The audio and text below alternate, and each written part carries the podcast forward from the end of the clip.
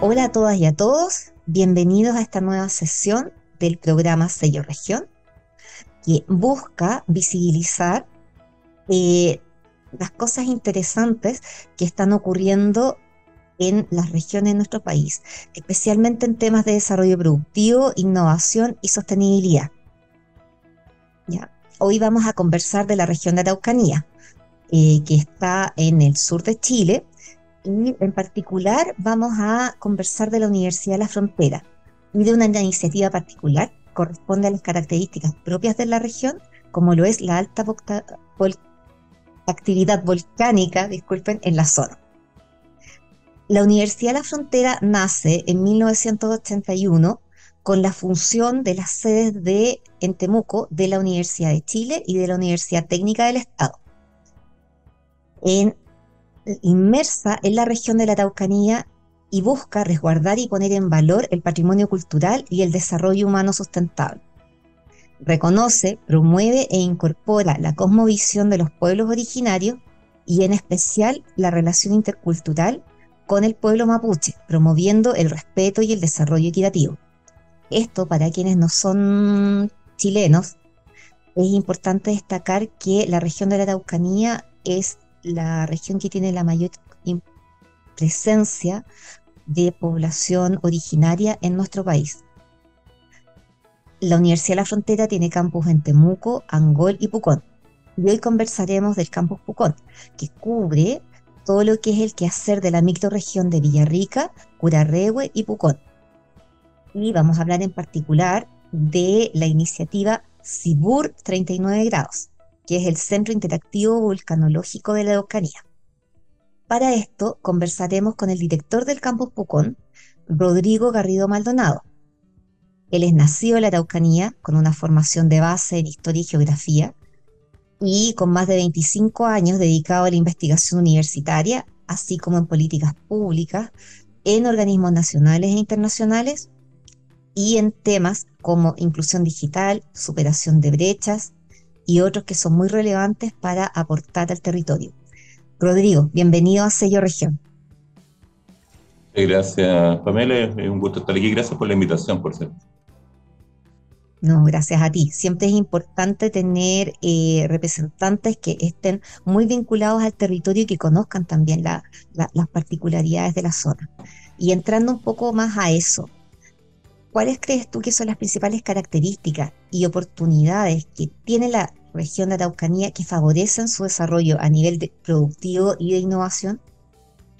Mira, tú lo, lo mencionaste en la introducción tan precisa sobre nuestra universidad y, yo diría que una cuestión central tiene que ver con la tradición de, educación de nuestra región. Eh, la Universidad de la Frontera nace de la fusión de ambas sedes, tanto de la Universidad Técnica del Estado como, como la Universidad de Chile.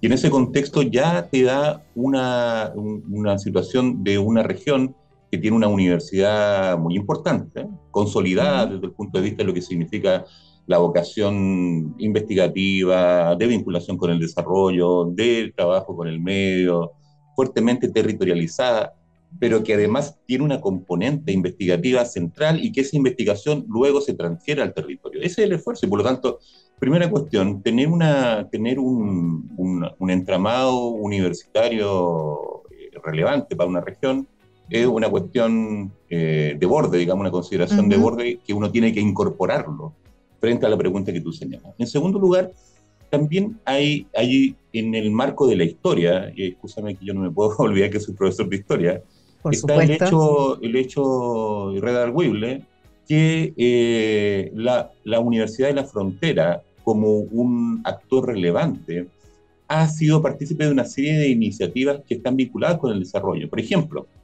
no hay que olvidar que eh, en la región de la Araucanía nace el proyecto Enlace, que en su minuto fue el principal proyecto de informática educativa a nivel latinoamericano. Era un referente, y eso es la década del 90. Uno mismo es heredero de aquello. ¿ya? Miles de estudiantes en, en, el país se formaron sus primeras armas en términos de informática con este software de la plaza de comunicaciones, que, que hoy día eh, es, un, es, un, referente desde el punto de vista de la historia de la informática educativa. En segundo lugar, esta misma región de la Disculpa, no, solamente ahí para hacer el punto, que yo creo que es importante igual destacar que en esos tiempos recién estaba partiendo Internet. Ah, por cierto que sé.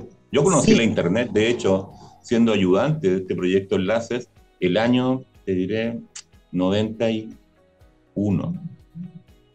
El año 91, ¿te fijas? Entonces, hoy día, cuando los chicos ven, o sea, tienen acceso en términos generales a Internet, en cualquier parte, en términos generales, digo, yo un poquito me sonreo porque porque bueno, la historia era muy distinta La Internet se creó el año 60, se inventó el año 69, digamos, el mismo año en que yo nací, eh, y llega sutilmente, digamos, como una, un esfuerzo de política pública en el inicio de la década del 90.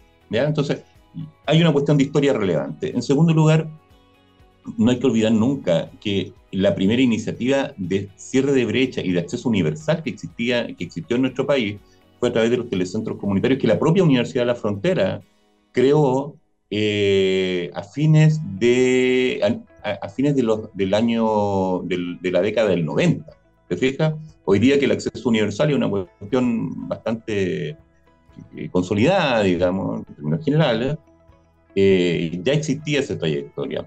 Luego, yo diría que hay otro elemento sustantivo que tiene que ver con la capacidad para establecer redes de colaboración entre actores públicos, privados y organizaciones de la sociedad civil. Y que para mí, yo siempre digo esto, esa triada es central para darle consistencia a lo que significa el desarrollo de las políticas públicas. ¿ya? Y por lo tanto, hay una cuestión de tradición, hay una cuestión de innovación, hay una cuestión también de vinculación que es central. Y yo diría que hay un elemento cuarto que tiene que ver fuertemente con los aspectos de innovación. Piensa tú, por ejemplo, que en enero de este año eh, en, la, propia universidad eh, se inauguró el primer eh, ecosistema de innovación y emprendimiento. Y eso, por lo tanto, da cuenta de una vocación del territorio por asumir su propia identidad desde el punto de vista de las alianzas público-privadas, organizaciones de la sociedad civil, con fuerte énfasis en el rol de la universidad y de las universidades para con su territorio. Y yo diría que esas son condiciones eh, interesantes para diseñar cualquier proceso de desarrollo. La cuestión del diálogo, la necesidad de respuestas pertinentes a eh, requerimientos del entorno y también la, capacidad para prospectar nuevos escenarios. Súper interesante cómo, cómo, cómo, está construido este marco y cómo en el fondo eh, conversa mucho con la realidad del territorio. Ahora, pensando como un poco más en el futuro, ¿existen iniciativas que busquen el potencial de desarrollo de la innovación y también un poco más, o sea, todos saben que la, la región está un poco más eh, en la parte productiva, eh, está un poco más, más atrás que otras regiones. Entonces, hay iniciativas no solo para reforzar este ecosistema, sino que también para potenciar el tema ciencia empresa o qué es lo que se ve para el futuro en la región, qué es lo que se está haciendo apoyado desde organismos públicos y organismos privados. yo, yo te agradezco la, la pregunta, Pame, porque es una pregunta bien desafiante y, lo que yo te puedo eh, responder tiene que ver con certezas, no con certidumbres. Y, es más, quiero, quiero focalizarlo solamente en el campus que yo dirijo desde eh, enero del 2019. Eh, en este lugar, digamos, eh, al cual todo el mundo está invitado, por cierto, existe un, un, está instalado desde comienzos de año el Centro de Industrias Creativas. El Centro de Industrias Creativas es un espacio público-privado con financiamiento de, de, Corfo, vinculado con actores privados y que, lo, y que lo que busca en definitiva es generar un ambiente para el potenciamiento de la industria creativa de la cuenca del de, eh, el Trancura, es decir, Villarrica, Pucón y Curarrehue. Y por lo tanto, eh, en ese espacio, eh, actores vinculados con los desarrollos multimediales, vinculados con los temas de videojuegos, vinculados con los temas de arte, vinculados con los temas de sonido, vinculados con con el desarrollo cultural que tiene una, una con, que tiene incorporación de tecnología de información y comunicación, son una expresión inequívoca de lo que significa, y tú muy bien lo dijiste, estar en una zona que al parecer tiene temas de rezago desde el punto de vista de eh, su matriz de innovación, pero que en la práctica no lo es. ¿Te fijas? Porque en esta comuna, que es una de las comunas más cosmopolitas del país, digamos, por, por la misma situación de, de, la pandemia, llegó muchísima gente, eh, no, no, solamente del país, sino también fuera de Chile. Entonces, se genera un ambiente muy propicio para lo que significa la ampliación de la matriz económica de la comuna y eso también se puede extrapolar al resto de la, de la región. ¿Mm? Yo te lo planteo eso como un, como un dato. Pero basta con analizar el trabajo que todos y cada uno de los institutos de la Universidad de la Frontera desarrolla con su conexión directa con el territorio. Toda la acción que ha desarrollado históricamente nuestro Instituto de Agroindustria, el trabajo que desarrolla el Instituto de Informática Educativa, eh, el Instituto de Idea UFRO, el Instituto del Medio Ambiente, el Instituto de Estudios Indígenas e Interculturales, que, que desde hace varias décadas han impulsado procesos de desarrollo no solamente para el entorno, sino más importante, con el entorno. Y por lo tanto, uno de nuestros eh, principales desafíos tiene que ver con la ampliación y la diversificación de la matriz económica y la matriz de desarrollo de nuestra región. ¿ya? O sea, tú recordarás que, que durante largas décadas eh, la región de la Araucanía y más bien Mayeco fue el granero de Chile. Y hoy día ese granero de Chile ha ido mutando a tener una, una, una, visión más compleja, más sofisticada. Por ejemplo, y te lo planteo esto como un dato, en relación a la industria vitivinícola.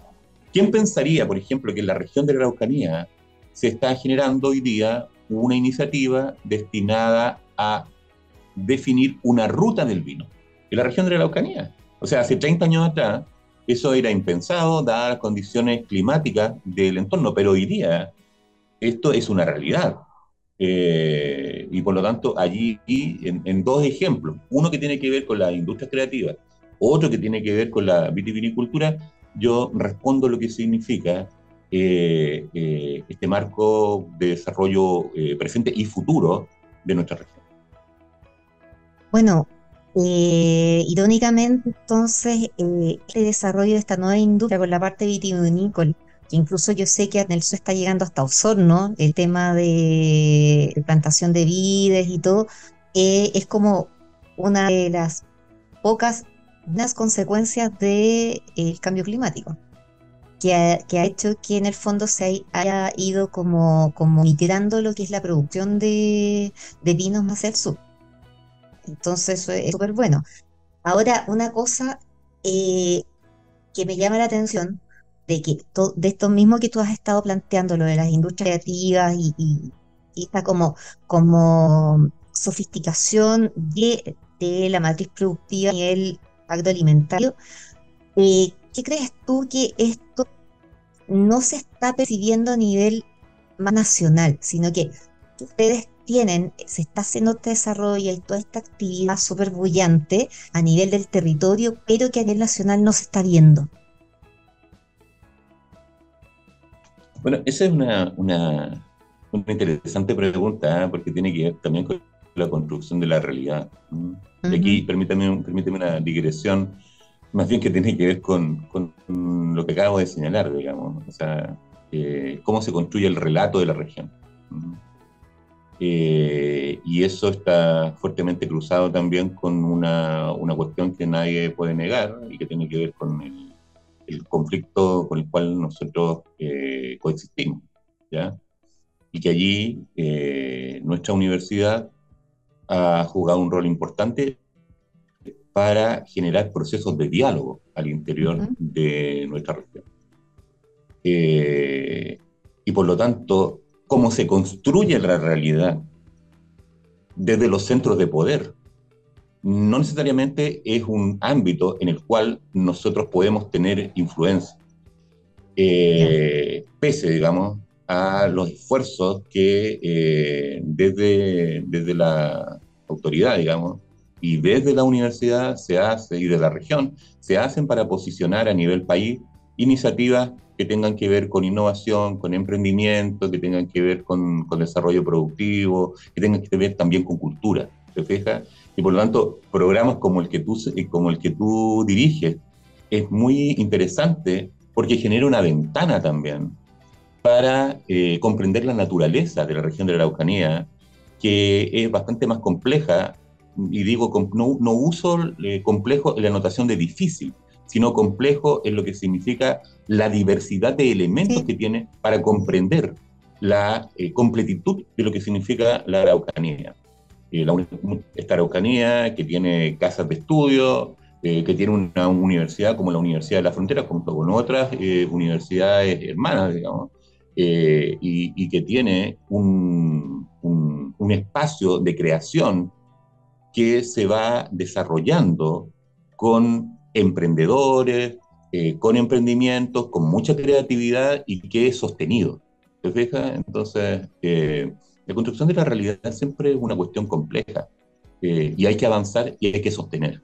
¿ya? y esto es, es muy interesante, diría yo, porque nos pasa con este proyecto que, inauguramos el año pasado, que es el Centro Vulcanológico de la Araucanía, entonces que más de alguna vez alguien me ha dicho, luego admirado o admirada, luego de visitar las instalaciones, yo nunca me imaginé, comillas, yo nunca me imaginé que esto podría pasar aquí, cierre de comillas. Entonces, claro, yo un poco me sonrío, porque, porque hay una mirada, una mirada tan eh, metropolitana, diré yo, eh, aun cuando mis amigos en Santiago dicen, nosotros también somos región y sufrimos lo mismo que ustedes, bueno, pero eso es, una, una, mirada. Bueno. Que, eh, que, en realidad a mí un poco, me, más que sorprenderme, me desafía a contribuir a eh, entregar mayor información acerca de lo que ocurre en la región de Araucanía. Bueno, este programa nació a propósito de eso, entonces, eh, pero es también a, propósito de, eh, de, una sureña que, ve este tipo de cosas.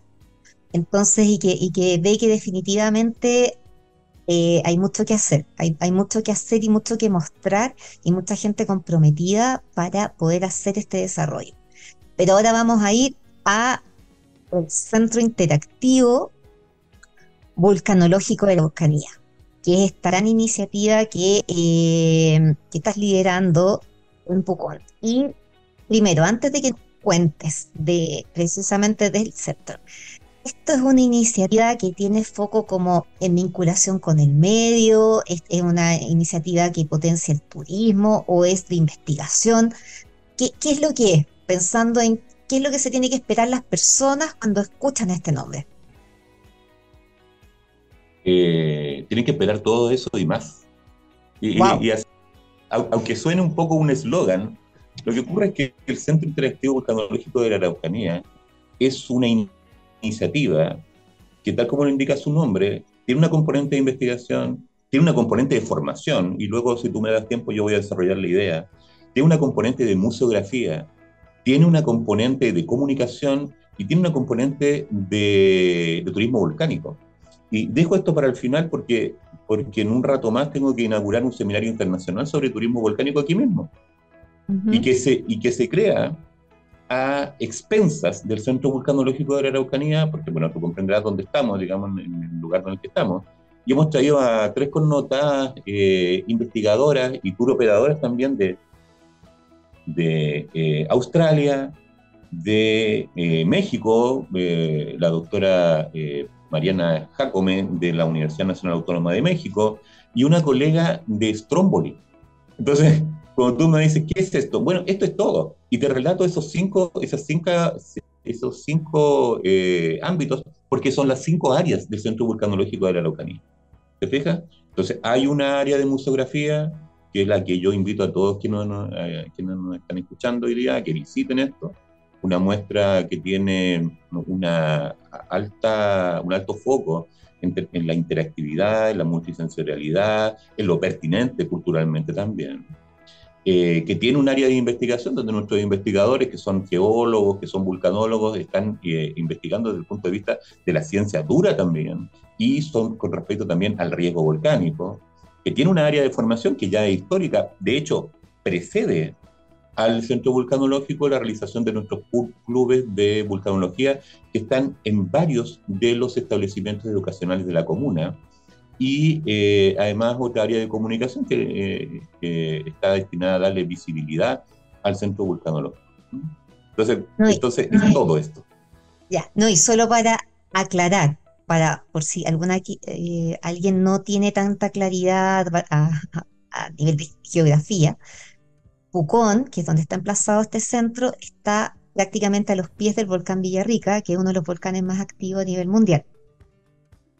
Así tal cual. Gracias por la, por la precisión, Pame, porque eh, yo suelo abrir las actividades del campus. Hay muchos seminarios y muchos congresos internacionales. Hace cosa de unas tres semanas atrás, se desarrolló el, evento mundial de buenas prácticas de vulcanología. Aquí tuvimos la flor y nata de los encargados y encargadas de los centros de monitoreo volcánico del mundo.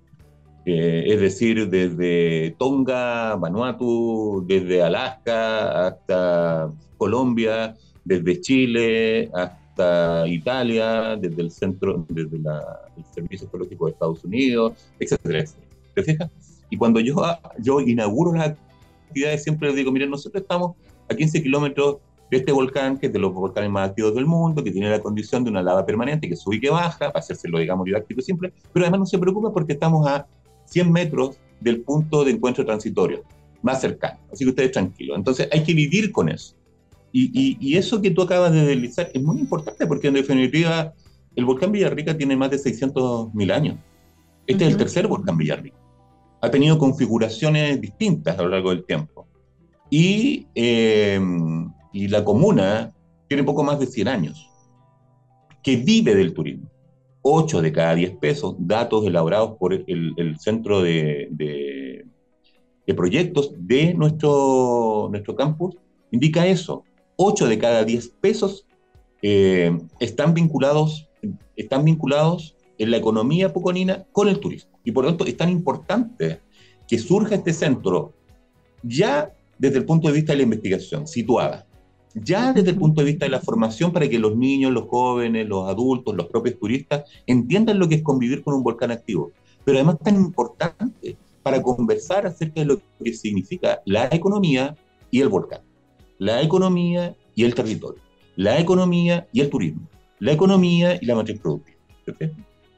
Oye, y considerando esta, o sea, que el volcán en sí es prácticamente un laboratorio natural, porque está todo pasando es que hay otros centros de estudio, otros centros de investigación que estén posicionados ahí, o sea, que estén posicionados en el territorio, por ejemplo, no recuerdo la última vez que, que tuvo bastante actividad el volcán, está sensorizado, hay, hay eh, puntos de observación que sean de, otro, de otros, por ejemplo, de otros centros de estudio de geología o del Geomín que se vinculen con ustedes o esta, la investigación pura y dura se hace como en forma independiente o, hay como una relación en eso?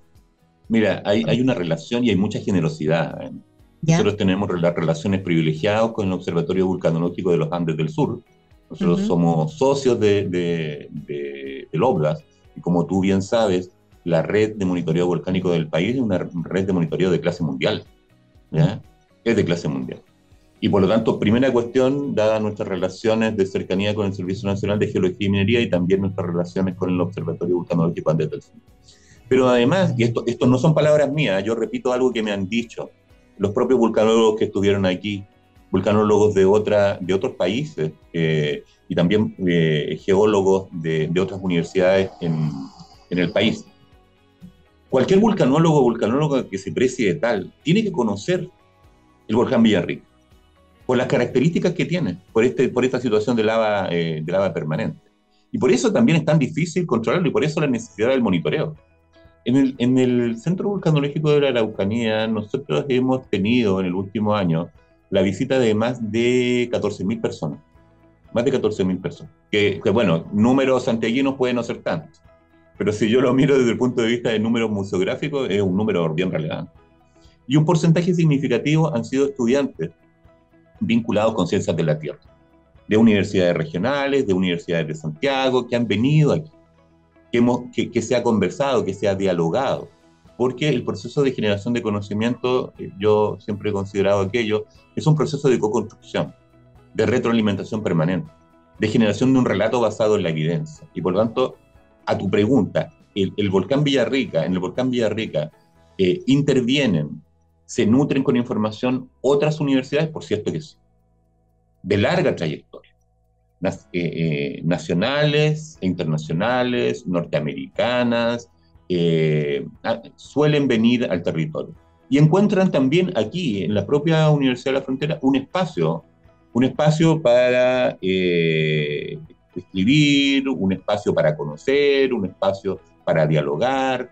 ¿Te fijas? Entonces, eh, yo, yo soy un, firme creyente en la cuestión de la colaboración y, de la colaboración y de la cooperación. Eso es básico en las carreras, en, la, actividad académica. Claro, y, y, además también tú recordarás el objetivo número 17 de, eh, las metas de desarrollo sostenible, que es cooperación para el desarrollo. Yo, yo, no veo ninguna posibilidad que avancemos hacia el desarrollo si es que no establecemos esta vinculación sinérgica entre todos y entre todas. Y por lo tanto, siendo además una universidad de vocación eh, comunitaria, de vocación pública, como, la como somos la universidad del Estado, tenemos además un doble rol en términos de vincularnos con el territorio de una manera bidireccional, ponernos también nuestras capacidades al servicio de problemáticas del entorno, también eh, generando escenarios de futuro. Y eso solo se puede hacer de una manera enriquecida, si yo lo siento, eh, en colaboración con otros y otras. Y por lo tanto, eh, esa, esa, cuestión del diálogo permanente, del diálogo de saberes con pueblos originarios, también es una cuestión central que nosotros hemos ido avanzando. Mira, permíteme, disculpa que yo me extienda en esto, Pamela, pero, pero es, central para mí eh, darlo a conocer. Eh, nosotros en los últimos cinco años hemos ido avanzando hacia el posicionamiento de la ciencia ciudadana y de la ciencia abierta en, eh, en, la, en la, Universidad de la Frontera y en particular en el campus Foucault. Recientemente, hace unas dos semanas atrás, inauguramos un pequeño laboratorio de ciencia ciudadana donde en el segundo piso de estas instalaciones, que yo, repito, invito a, que vengan eh, a, este, a este lugar tan hermoso además, donde actores de la comunidad presentando una iniciativa que es evaluada por nuestro equipo de expertos, puede usar recursos que se encuentran a disposición de las... ¿Qué recursos son esos? Mochila limnológica para tomar datos del volcán, perdón, del, del lago o de cualquier cuerpo de agua, hay una serie de instrumentales, eh, como microscopía, por ejemplo. Hay eh, recursos como un bote Zodiac que permite, por ejemplo, adentrarse en los cuerpos de agua, hacer el avistamiento de aves. Entonces, ahí hay, una serie de cuestiones que están disponibles a la comunidad porque nosotros entendemos que es central la democratización del conocimiento.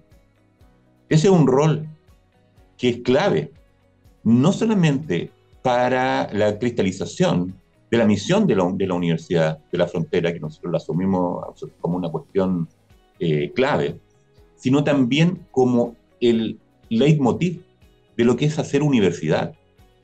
Porque en definitiva la universidad es un espacio crisolado, diverso, plural, y que coloca a disposición del entorno una serie de capacidades para que a partir de las preguntas del entorno se puedan resolver.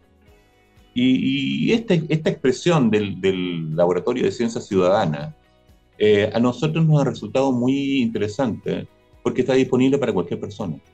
Es decir, para establecimientos educacionales, para organizaciones no gubernamentales, para quien quiera tomar datos y procesarlos en este laboratorio. Ahora, este laboratorio es un laboratorio pequeño, digamos, ya a escala, pero eh, eso no inhibe el hecho que sea un punto de encuentro también de investigadores comunitarios, así como investigadores eh, senior o junior que están trabajando en diferentes ámbitos de, su interés. Rodrigo, se nos pasó el tiempo volando, ya, así que nada más que agradecerte por la motivadora charla, o sea, por lo enriquecedora y motivadora charla que nos has dado, todo tu conocimiento y agradecer también a todos y a todas los que nos han escuchado. Bueno, Pame, muchas gracias. Ha sido muy gentil y yo quiero reforzar la idea que plantearas un rato atrás. La, lo oportuno, lo pertinente, lo central, que es eh, la realización de programas como el que tú lideras, para que se comprenda también cómo se palpita y cómo se vive el desarrollo desde las regiones. Eso es central. Y, yo agradezco también el, ambiente que se ha generado, muy, muy motivador. Así que, bueno, desde la Universidad de la Frontera y desde el Campus Pucón, eh, disponible para ti para seguir conversando en otra ocasión si lo estimas conveniente. Muchas gracias.